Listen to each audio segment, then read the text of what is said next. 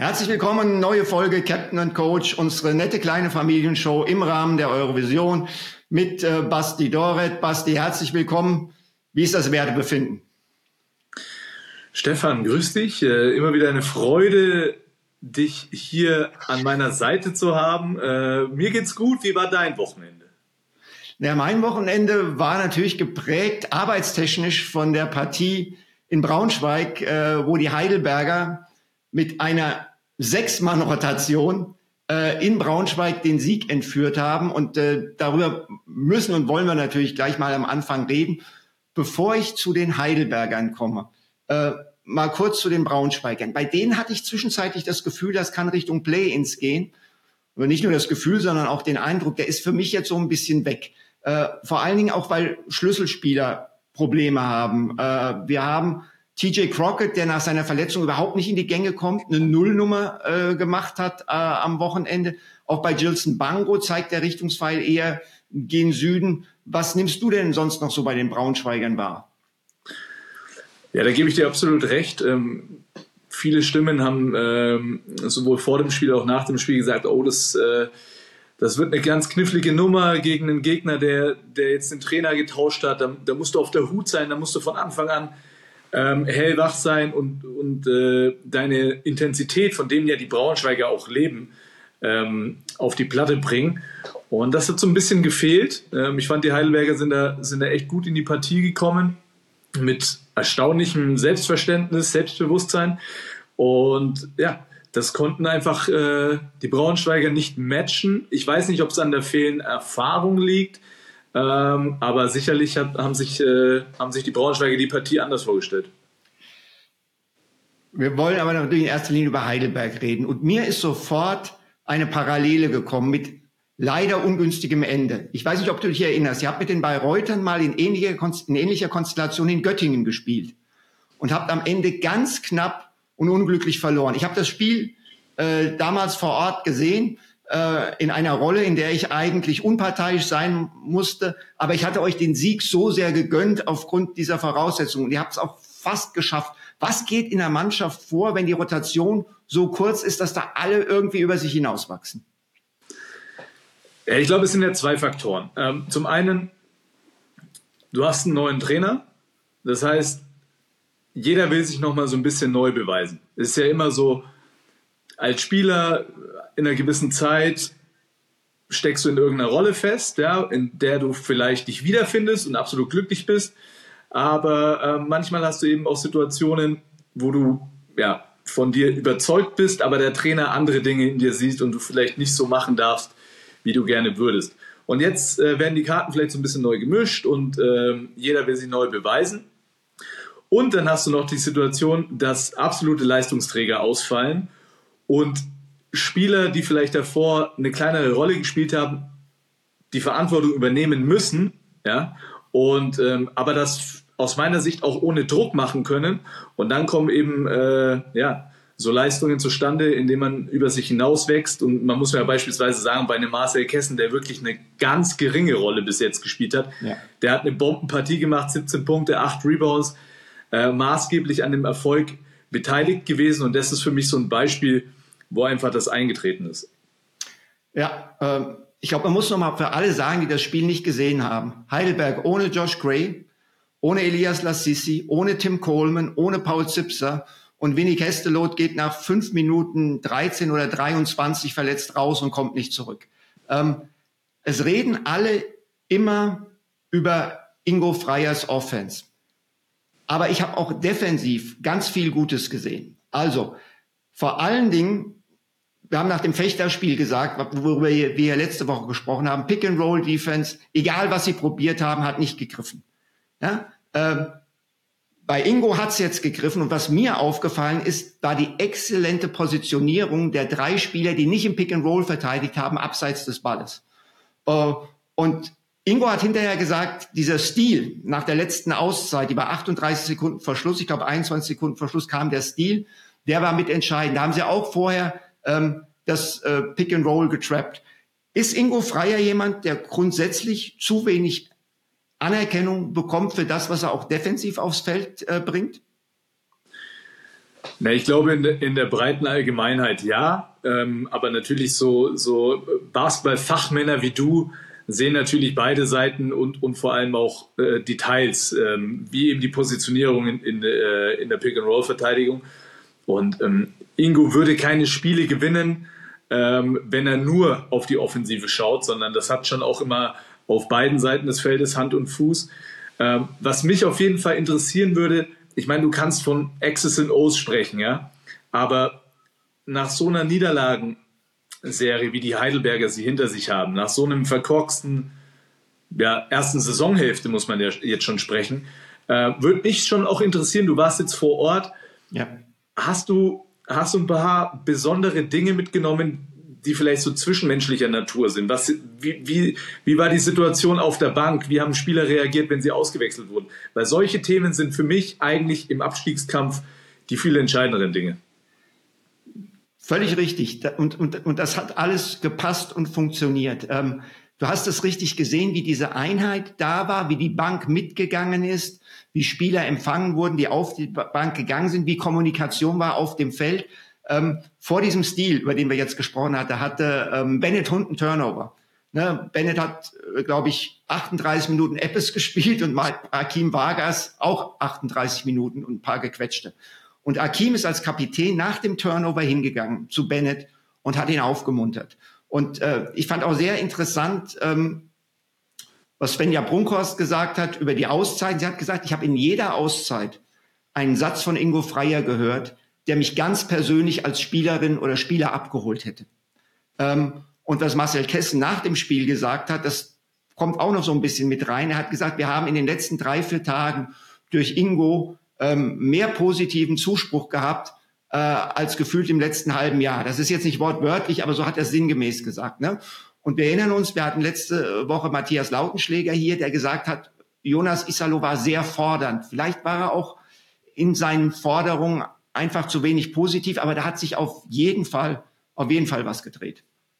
Also können wir festhalten, ähm, diese Trainerentscheidung hat sich jetzt schon so ein bisschen ausgezahlt für die Heidelberger. Ich äh, ja, muss aber man muss da trotzdem darauf hinweisen, es stehen ja jetzt nochmal ganz entscheidende Spiele vor der Tür. Ähm, äh, Als nächstes gegen MBC. Gegen den MBC und aber auch die Braunschweiger äh, spielen in Kreisheim und du hast mhm. es angesprochen, du hattest äh, die Braunschweiger, wie ich eigentlich auch, ähm, so am Rande des Play-Ins irgendwo gesehen. Und ähm, ja, jetzt müssen sie sich definitiv aus meiner Sicht nach unten orientieren. Die Kreisheimer ähm, haben jetzt richtig eine auf die Mütze bekommen in Ludwigsburg. Aber hallo. Das war einfach ein Klassenunterschied.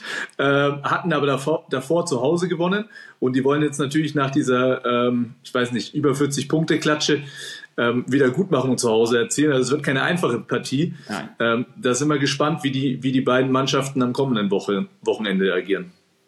Die letzten sechs der Tabelle spielen gegeneinander. Neben den zwei Spielen, die du noch genannt hast, haben wir auch noch äh, Tübingen gegen Göttingen. Also da ist da, da ist, ist eine Menge Feuer drin. Da ist da eine, Menge, Menge Feuer drin. drin. Vor allem, weil, weil ja die Tübinger ähm, äh, jetzt, äh, ich glaube, den Masters äh, entlassen haben. Göttingen hat nachverpflichtet, plus äh, Schillinch ist, glaube ich, gesperrt. Also genau. da, ist, da ist einiges unterwegs am nächsten Wochenende. Definitiv. Vielleicht, vielleicht müssen wir nächste Woche, na, wir schauen mal, wir wollen nichts vorwegnehmen. Ein, ein Abstiegskampf-Special machen. Nee, nee, lassen wir mal, wer weiß, was passiert. Weil manchmal passieren ja die verrücktesten Dinge. Und dazu kommen wir jetzt. Ulm gegen Fechter, der Pro A-Champion, schlägt den BBL-Sieger in Verlängerung. Basti, großartiges Spiel. Lass du einfach mal deine Gedanken zu dieser Begegnung sprudeln für uns. Ich fand es einfach ein Genuss, dieses Basketballspiel anzuschauen. Ja. Ähm, ich habe sehr viel Liebe für beide Mannschaften, für, für Charaktere beider Mannschaften. Und ich habe mich wirklich sehr, sehr gefreut auf, auf die Partie. Ähm, ich konnte leider Gottes, äh, weil ich selber im Einsatz war, ähm, nur die letzten fünf Minuten der regulären Spielzeit plus der Verlängerung, in denen sie ja gegangen sind, ähm, live anschauen, habe mir aber das Spiel dann im Nachbarn nochmal komplett angeguckt und es war einfach als Basketball-Fan ein geiles, ein geiles Spiel. Ja?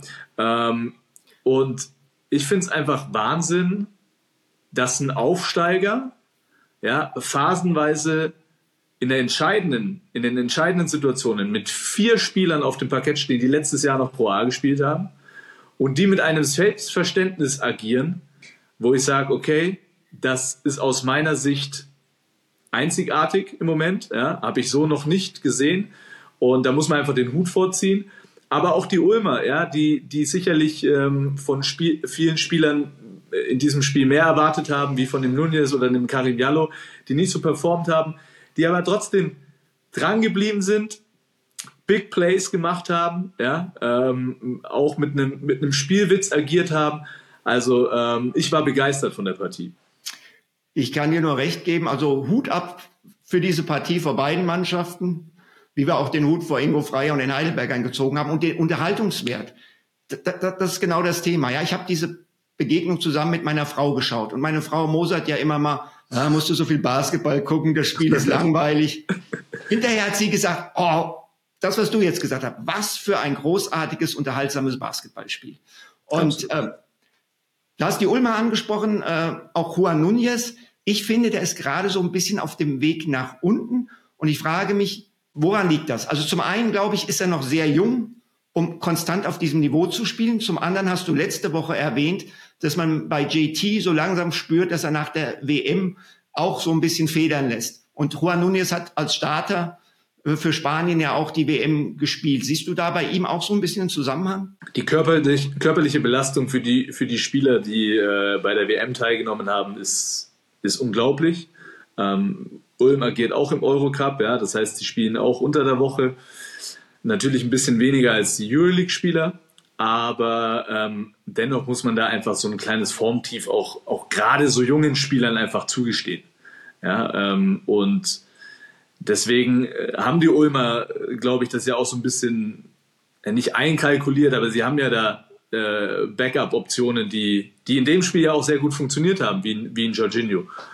Also Jorginho so stark, wie ich ihn bislang ehrlich gesagt noch nicht gesehen habe. Und da ziehe ich jetzt nicht eine Parallele zu Johannes Thiemann, sondern ich ziehe eine Parallele zu Jago dos Santos, der letztes Jahr auch aus Brasilien kam, der eine Anlaufzeit gebraucht hat. Und das scheint hier ganz ähnlich abzulaufen. Absolut. Und dann darf man auch nicht vergessen, ich finde, der, der Januar und der Februar oder bis zu dem Fieber-Window im Februar sind ja, sind ja äh, ganz entscheidende Monate oder ist, der, vor allem der Januar ist ein ganz entscheidender Monat mit vielen Spielen. Du kommst aber auch aus der Weihnachtszeit, aus diesem Silvester-Ding. Ähm, das Wetter ist schlecht, ja. Ähm, Gerade, glaube ich, für, für Spieler, die aus äh, wärmeren äh, Verhältnissen kommen oder, oder wärmere Verhältnisse gewohnt sind, ist es auch nicht ganz immer so einfach. Und ähm, deswegen, das ist jetzt ein kleines Formtief für, für Juan Núñez, ähm, aus dem er sich aber auch wieder rauskämpfen wird. Also ich glaube, da, da werden die Ulmer keine Panik haben. Ja. Ähm, und wenn wir auf Fechter schauen, wir, singen, wir singen ja praktisch jede Woche das Loblied auf Tommy Kusi. In diesem Spiel lange Zeit ja nicht so auffällig und im vierten Viertel dreht er dann wieder auf. Das hat auch eine unfassbare Qualität. Ja, Johann Grünloh mit einem sehr starken Spiel fand ich. Aber, aber Tommy, Tommy, aus meiner Sicht, er forciert, also er nimmt sich natürlich seine, seine Momente, aber ich finde auch nicht, dass er es forciert. Nein. Also, weißt du, ich habe ich hab nicht so das Gefühl, er schaut jetzt irgendwie auf, das, auf, den, auf den Scoreboard und sieht so, äh, er hat noch nicht seine, seine Punkte und, und dann, dann nimmt er sich wilde Aktionen, sondern lässt das Spiel zu sich kommen und aber weiß ganz genau, in den entscheidenden Momenten braucht mich die Mannschaft. Ja. Ja, und also. Ne, Schon beeindruckend. Sehr, sehr beeindruckend. Du hast, äh, du hast äh, Johann Grünloh angesprochen, der für sein Alter wieder eine Wahnsinnspartie gemacht hat, der, der, der eine Präsenz hat, eine körperliche Präsenz. Aber der, das für mich der, der entscheidende Moment in dem Spiel war, du hast, ja, du bist mit drei Punkten hinten und du hast mit, was waren es, 1,3 Sekunden nochmal den Einwurf. Ja. Ja.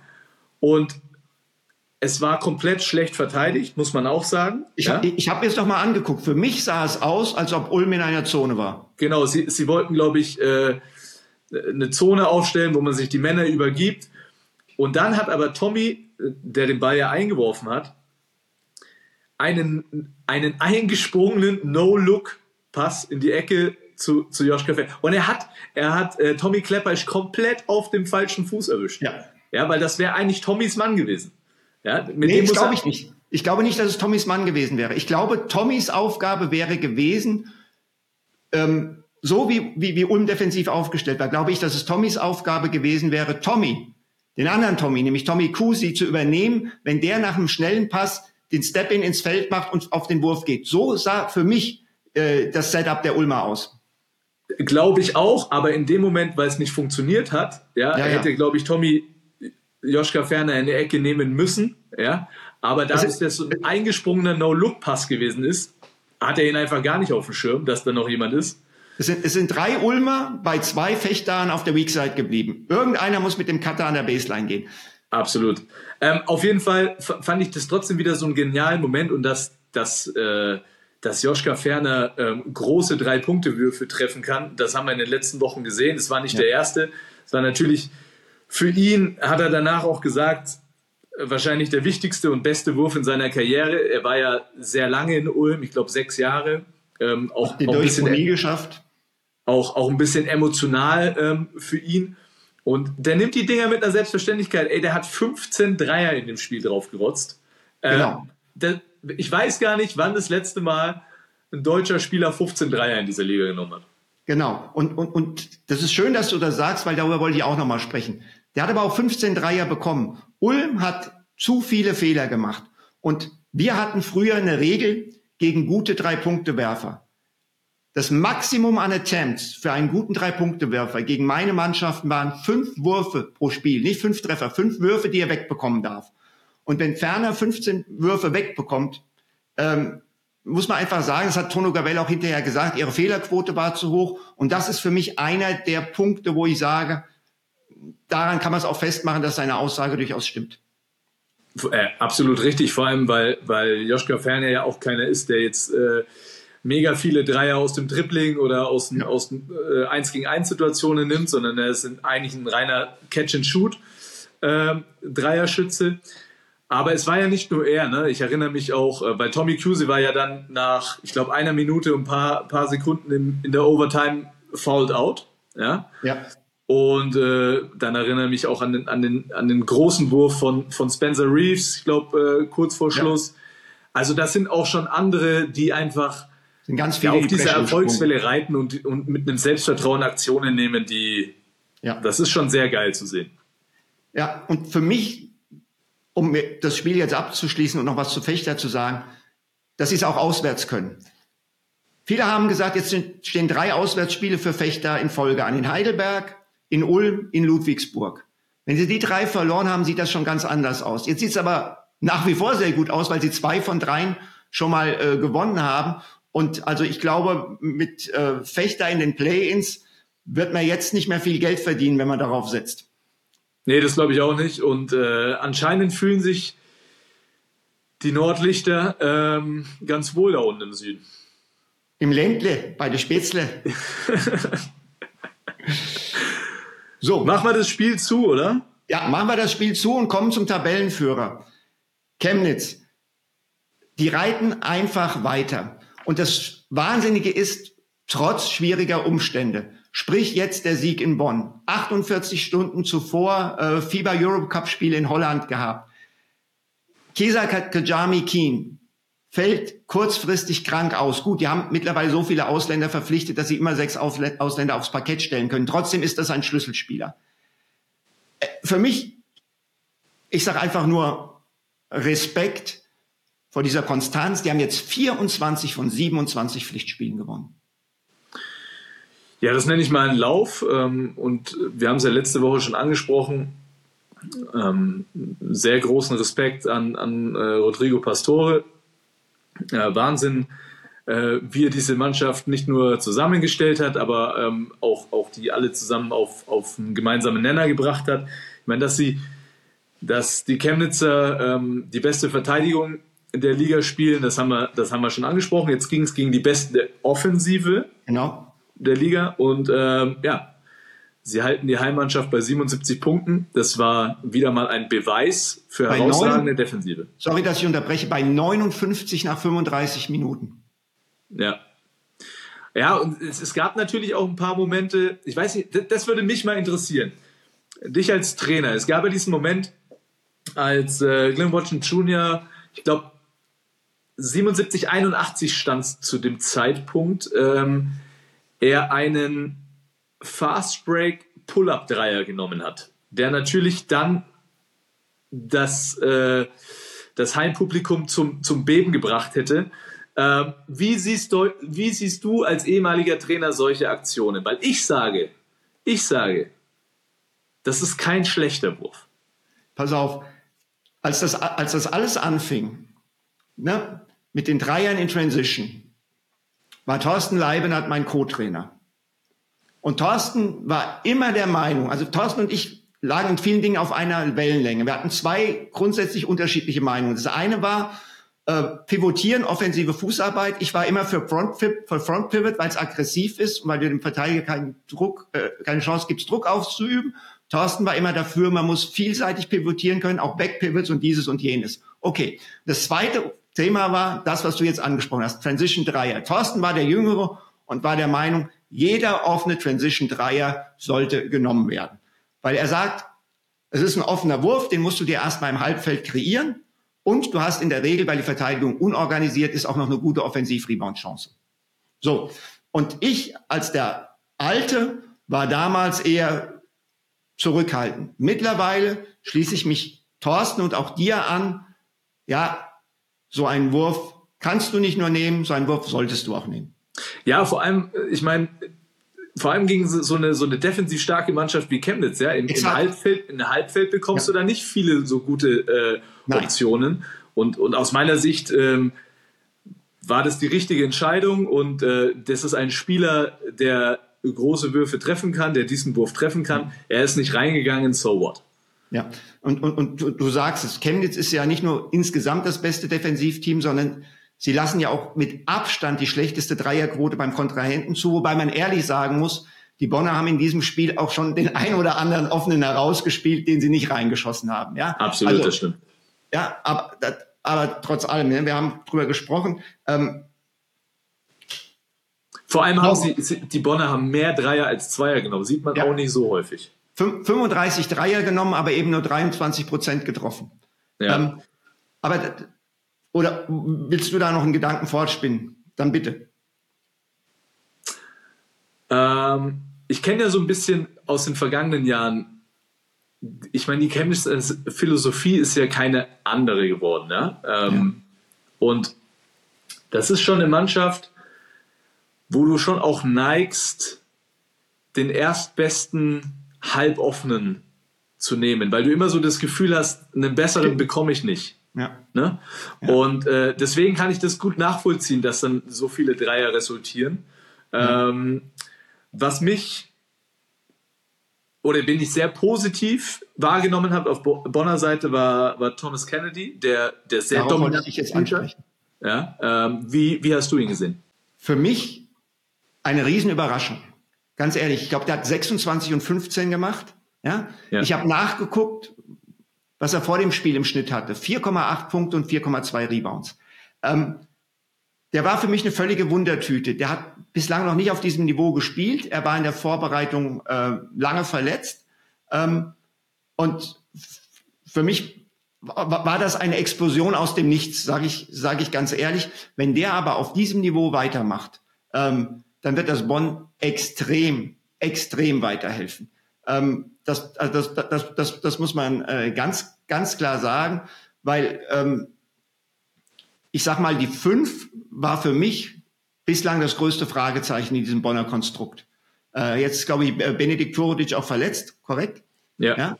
Umso wichtiger, ähm, dass, ähm, dass er jetzt da ist. Also über, überhaupt keine Frage. Aber mich hat's ehrlich gesagt überrascht. Ich hätte ihm diese Leistung nicht zugetraut. Ich hatte ihn komplett gar nicht auf dem Schirm ähm, und deswegen war ich, war ich auch äh, komplett überrascht, aber er hat mich sehr beeindruckt. Äh, auf der Seite der Chemnitzer fand ich äh, AR Uguak wieder, wieder, ähm, wieder stark. Ja, ich habe ein bisschen meinen Trainer, äh, Virgil Matthews, der letztes Jahr oder die letzten, ja doch letztes Jahr mit ihm gearbeitet hat, gesagt, weil ich ihn vom letzten Jahr nicht so als ultimative Waffe von draußen gesehen habe. Ähm, und er meinte, er hat im Training immer, wenn sie geworfen haben, 8 aus 10, 9 aus 10 Dreiern getroffen, ähm, konnte es aber nicht ins Spiel transformieren und äh, mittlerweile extrem gefährlich von draußen, vielseitig, athletischer Spieler, kann extrem gut verteidigen. Also der hat für mich schon nochmal einen Riesenschritt nach vorne gemacht. Absolut. Auch noch ein junger Spieler, der natürlich noch Schritte macht, jetzt in seinem zweiten Profijahr. Ähm, ja, der Kanadier. Ähm, für die Bonner geht's weiter am Wochenende gegen Alba Berlin. Ähm, Klassiker, Mutter aller Spiele und ähm, deswegen haben wir mal mit einem geredet, der sich da bestens mit auskennt. Patrick Femerling, der Ex-Albatros-Rekordnationalspieler, der hat schon einige Schlachten gegen die Bonner geschlagen und äh, wir hören mal rein, was er zu dem Ganzen zu sagen hat, zumal er ja auch noch als Experte mit dabei sein wird am Sonntag. Klassiker am Wochenende in der Easy Credit BBL. Die Telekom Baskets Bonn empfangen Alba Berlin zu einem Duell mit ganz viel Historie und darüber wollen wir sprechen mit dem Rekordnationalspieler, mit äh, Patrick Femerling, dem Ex-Albatros. Patrick, du wirst dabei sein äh, in Bonn im Telekom Dom als Experte. Wie sehr freust du dich schon auf diese Begegnung? Oh, ich freue mich sehr auf die Begegnung. Ich glaube, dass äh, die Bonner ja eine sehr gute Saison spielen, letztes Jahr schon gut waren, aber dieses Jahr auch sich nochmal neu finden mussten, aber auch also sehr, sehr gut spielen. Und äh, man hat das Spiel gegen Bayern gesehen in der Liga, äh, in dem die auch erfolgreich waren. Ich glaube, das wird ein äh, gutes Duell. Inwieweit äh, ist deine Vorfreude dadurch eingetrübt, dass du mit dem Gedanken leben musst, äh, mit mir gemeinsam zu kommentieren? Nein, ich freue mich. Mit dir freue ich mich immer zu kommentieren. Äh, Fachwissen äh, gepaart mit äh, meinem guten Aussehen, das ist einfach, äh, also kann nicht besser laufen. Dem ist nichts hinzuzufügen. ähm, wir haben die Historie angesprochen. Ähm, Gibt es aus deiner Erinnerung heraus ganz besondere Spiele, an denen du auch beteiligt, war, äh, beteiligt warst zwischen Bonn und Berlin, wo du sagst, ja, die gehen wir heute noch manchmal durch den Kopf? Also es war ja früher eine richtige Rivalität. Ja, es war so vor Bamberg und, und, und Bayern. Das war äh, in meinen ersten Jahren hier 98 bis 2000 war das eigentlich die Mannschaft, die, die äh, mit am, am stärksten war. Ähm, mit einer unglaublichen Heimstärke in, ähm, im alten Hartberg-Halle noch, in der alten Hartberg-Halle, die im Sommer immer schon schweißgetränkt, der Boden war rutschig ohne Ende und die Fans waren immer da. Es war Karneval äh, in Tüten da, wirklich, äh, das ganze Jahr. Und äh, ich erinnere mich immer, wenn man rausgefault wurde ähm, äh, oder das Feld verlassen musste, wurde man dann noch äh, mit so einem Karnevalssong verabschiedet. Äh, also das hatte schon, äh, schon ganz besonderen Flair und äh, die Fans haben schon richtig Druck gemacht. Wie häufig wurde der Karnevalssong für Patrick Femerling gespielt? äh, also einmal bin ich mit einem technischen Fall rausgeflogen, mit meinem fünften. Oder ich habe mein fünftes gemacht und habe dann ein technisches noch gemacht, so rum. Äh, äh, da, ja, ich sag mal, der wurde ein paar Mal gespielt. Ähm, wie viele Finalserien hast du gegen Bonn gespielt? Weißt du das noch? Äh, ich glaube zwei, ne? Eine, einmal, äh, ich glaube 98, 99 und dann noch mal, ähm, ich glaube 27, 28, wenn ich mich richtig erinnere. Ich hoffe, ich bin jetzt nicht ganz falsch. Berlin hat immer gewonnen und hat dazu beigetragen, so Bonn zum Leverkusen des Basketballs zu machen, zur Mannschaft mit den Vizetiteln. ähm, du hast die besondere Rivalität angesprochen. Was, was, was hat die ausgemacht? Die Atmosphäre am Hartberg hast du schon angesprochen. Was darüber hinaus hat dazu beigetragen? Ähm, also ich glaube, beide, die sehr serbisch geprägt waren, basketballerisch, ja, äh, von der Trainerseite her. Es war Bruno Solskjaer auf, auf der Bonner Seite und Pesic auf der, auf der Berliner Seite, ähm, die, glaube ich, auch sehr gut befreundet waren. Äh, Bruno Solskjaer ist ja leider schon von uns gegangen. Ähm, aber da hatte schon sehr viel Tradition. Es gab Spieler wie Dražen Tomic, die zum Beispiel auch aus Berlin nach Bonn gegangen sind. Ähm, das heißt, es war eine besondere Härte, eine besondere Emotionalität auch da. Ähm, und wie gesagt, also die Fans waren äh, immer unglaublich am Hartberg und, und äh, jetzt die letzten Jahre haben sie ja wieder so einen Aufschwung äh, bekommen und, und noch mehr Energie da reingebracht äh, durch auch die Erfolge und die äh, ja einfach die besseren Leistungen jetzt in den letzten Jahren ähm, in der neuen Halle, die ja auch äh, wirklich spektakulär ist. Jetzt hast du schon äh, die Kurve zum Hier und Heute äh, geschlagen und gedreht. Wie schätzt du die aktuelle Bonner Mannschaft ein? Ich glaube, es ist eine sehr intakte Mannschaft. Sie ist gut gecoacht, ähm, ist, äh, alle wissen ihren Job und, und spielen trotzdem sehr mutig. Ähm, äh, freut mich natürlich, Leute zu sehen wie Till, Till Pape, äh, bei denen nicht ganz klar war, werden sie irgendwie doch nochmal Bundesliga-Profi oder doch Arzt oder doch was anderes. Ähm, und äh, der äh, wirklich eine tolle, also sich toll entwickelt hat über die Jahre in der, in der Pro B und Pro A ähm, zu einem wirklich äh, ja, mehr als gestandenen Bundesliga-Profi und Leistungsträger in der Mannschaft. Also ich glaube, das ist eine Mannschaft, die weiß, was sie tut, ähm, und äh, insbesondere zu Hause mit sehr viel Selbstvertrauen spielt. Dann musst du uns natürlich auch noch äh, dein Urteil zum Kontrahenten geben. Alba Berlin aktuell. Ich, äh, also das ist eine talentierte Mannschaft, ist eine sehr junge Mannschaft, äh, äh, die auch die letzten Wochen und Monate durch sehr viel Verletzung gebeutelt wurde. Und und da wird natürlich immer spricht da spricht man spricht ja immer über dieses Pensum, also zwei bis äh, drei Spiele die Woche mit Reisen und mit all den Dingen, die dazukommen.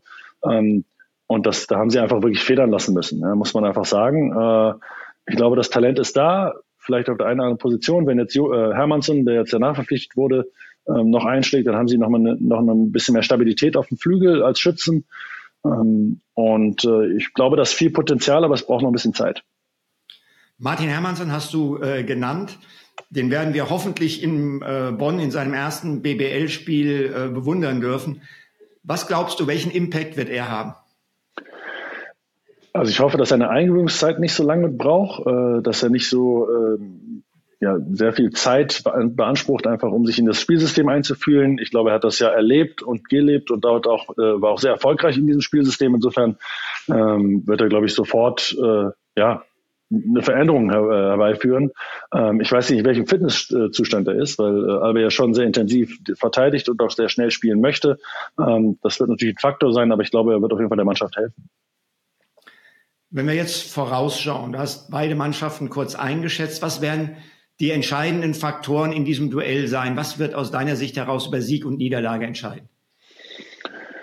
Äh, also einmal die Intensität. Wer ist in der Lage, die 40 Minuten die Intensität äh, aufs Spielfeld zu bringen? Ähm, insbesondere defensiv, äh, weil also gerade bei dem Pensum, das ich eben schon, äh, schon angesprochen habe, die Ermüdung ist einfach immer da, insbesondere bei Alba. Und da musst du einfach defensiv gut spielen und, und solide sein und äh, kannst dir nicht so viele Fehler erlauben. Ähm, äh, für Bonn spricht natürlich die Heimstärke. Also wie gesagt, ich war auch bei dem Spiel gegen Bayern äh, dabei, das durfte ich auch als Experte begleiten. Äh, und äh, da haben wir einfach gesehen, dass so eine Mannschaft sich auch in Rausch spielen kann und auch wirklich äh, mit sehr viel Emotionalität und, und, und sehr viel Stolz auch da, da agiert. Insofern wird es nicht leicht für Alba. Ich sehe Alba trotzdem als, als äh, Favoriten. Alba der Favorit. Letzte Frage, dann lasse ich dich zum Sport, da willst du nämlich noch hin heute. Ähm, siehst du Schlüsselduelle, also wenn du dir das Personal anschaust, Matchups, die von besonderer Bedeutung sein könnten? Na, unterm Korb, Entschuldigung, unterm Korb das Thiemann-Duell äh, eventuell gegen Pape äh, wird natürlich interessant. Ja, ähm, das äh, wird wirklich spannend. Ich äh, bin gespannt, ob Komaji spielt und wenn er spielt. Ah, Senkfelder, ja, stimmt, den habe ich schon fast vergessen. Nee, äh, bei ihm äh, freue ich mich, dass ich, glaube ich, äh, also über die Saison weiter gesteigert hat. Äh, ist, glaube ich, noch jemand, der noch Upside hat. Ja, wenn man seine Bamberger Zeit an, ansieht, ähm, hat er ja wirklich noch, noch mehr Dinge, die er noch machen kann und auch der Mannschaft bringen kann. Natürlich in einer anderen Rolle als jetzt in Bamberg. Ähm, ich glaube, dass, dass dieses Duell hinterm Korb schon, schon viel entscheiden wird. Und ich habe eben kurz Komadja angesprochen. Es wird interessant, wie die, wie die Bonner damit umgehen, wenn da 220 unterm Korb stehen, der, der schon, wenn er einen guten Tag hat, sehr viel verändern kann. Super, Patrick. Vielen, vielen Dank für äh, diese Vorschau. Wir freuen uns auf dieses Spiel. Wir freuen uns auf dich am Sonntag. Und äh, jetzt ab zum Sport. Was machst du? Joggen oder Radfahren? Ich gehe Beachvolleyball spielen. Wow, wow. Im Schnee. Aber konntest, baggern konntest du ja schon immer. Also, viel Spaß und bis Sonntag. Danke. Bis Sonntag. Danke euch. Ciao. Ja, Basti, da müssen wir beide eigentlich gar nicht so viel über Berlin gegen Bonn äh, noch reden. Es gibt aber noch ein anderes Knüllerspiel. Chemnitz gegen Bayern. Es geht darum, wer ist Vorrundenmeister. Begriff Herbstmeisterschaft gibt es, glaube ich, im Basketball gar nicht in der Form. Fakt nee. ist, wenn, wenn Chemnitz gewinnt, sind sie das? Die einzige Mannschaft, die sie noch abfangen kann, sind die Bayern. Ulm nach der Niederlage gegen Fechter raus aus diesem Rennen. Aber die Bayern müssen nicht nur dieses Spiel in Chemnitz gewinnen, sondern auch noch ihre beiden Nachholspiele, um Chemnitz da oben abzulösen. Gib uns mal einen Ausblick. Ähm, traditionell Chemnitz gegen Bayern, vor allem in Chemnitz, schon immer sehr emotionsgeladenes Spiel. Ähm, ich freue mich richtig auf die Partie. Ähm, ich glaube, alle Chemnitzer Fans auch. Ähm, bin da, ich bin gespannt, wie die Chemnitzer die Physis der Bayern unter den Körben matchen möchte. Ähm, weil die Chemnitz ja nicht so klassische, klassische Fünfer, ähm, äh, breite Masse unterm Korb haben. Ähm, ob sie das mit Agilität wegbekommen, ja, bin ich sehr gespannt. Ich glaube, es wird auch entscheidend sein, ähm, ob ein Kajami Keen wieder fit ist, ob sie endlich mal in einer Vollbesetzung antreten können ähm, äh, zum Abschluss.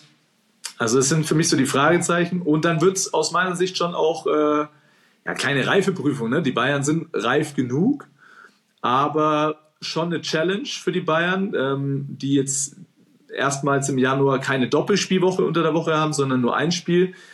Ähm, und äh, ich glaube schon auch, dass, dass die Bayern dieses Spiel unbedingt gewinnen wollen. Und äh, äh, auch, ja. auch der, der Wichtigkeit der Partie ähm, ja, im Klaren sind. Ja, ich glaube, damit ist alles gesagt. Ich weise euch noch mal darauf hin, also die zwei Spiele, die wir am Schluss besprochen haben. Bonn gegen Berlin, 15.30 Uhr am Sonntag, Chemnitz gegen Bayern, 17 Uhr. Wir gehen jeweils immer eine Viertelstunde früher auf Sendung. Und äh, das Spiel Chemnitz gegen Bayern läuft übrigens auch auf Welt. Das wird ein extrem genüsslicher Sonntagnachmittag auf der Couch nach dem Sonntagsbraten schön vollgefressen sich die Spiele auf deinen reinzuziehen. Ey, was gibt's Besseres? Ich weiß, du musst arbeiten, ja, ja. aber äh, ich werde mir das zu Hause ganz gemütlich anschauen. Aber ich arbeite gerne bei Bonn gegen Berlin. Es gibt, äh, es gibt uninteressantere Spiele. So. Das stimmt. Aber ich wünsche dir trotzdem guten Appetit beim Sonntagsbraten und viel Spaß auf der Couch. Basti oh, ich habe vergessen, ich darf ja. im Januar gar kein Fleisch essen. Mist. Oh. Ja. Ja, dann wird's halt äh, Käsespätzle oder irgendwie sowas. Okay. Okay. Das, das heißt, du, du machst jetzt einen Monat ohne Fleisch? ohne Fleisch und äh, ohne Süßigkeiten. Wo, da, wobei das mit den Süßigkeiten, äh, da spalten sich die Geister, ob ein Stückchen Kuchen zu Süßigkeiten gehört. Aus meiner, aus meiner Sicht nein. Okay, okay, okay. Dann, dann, gehört, dann gehört auch ein Rinderbraten auch nicht zu Fleisch. Also. Ich werde auf jeden Fall kein äh, Fleischersatzprodukt für einen Rinderbraten nehmen. Da bleibe ich dann lieber beim Salat oder äh, bei den Beilagen. Alles klar. Basti, hat wie immer riesen Spaß gemacht. Ähm, schönen Sonntag und äh, wir hören und sehen uns nächste Woche spätestens. Stefan, bis nächste Woche. Ciao, ciao. Ciao.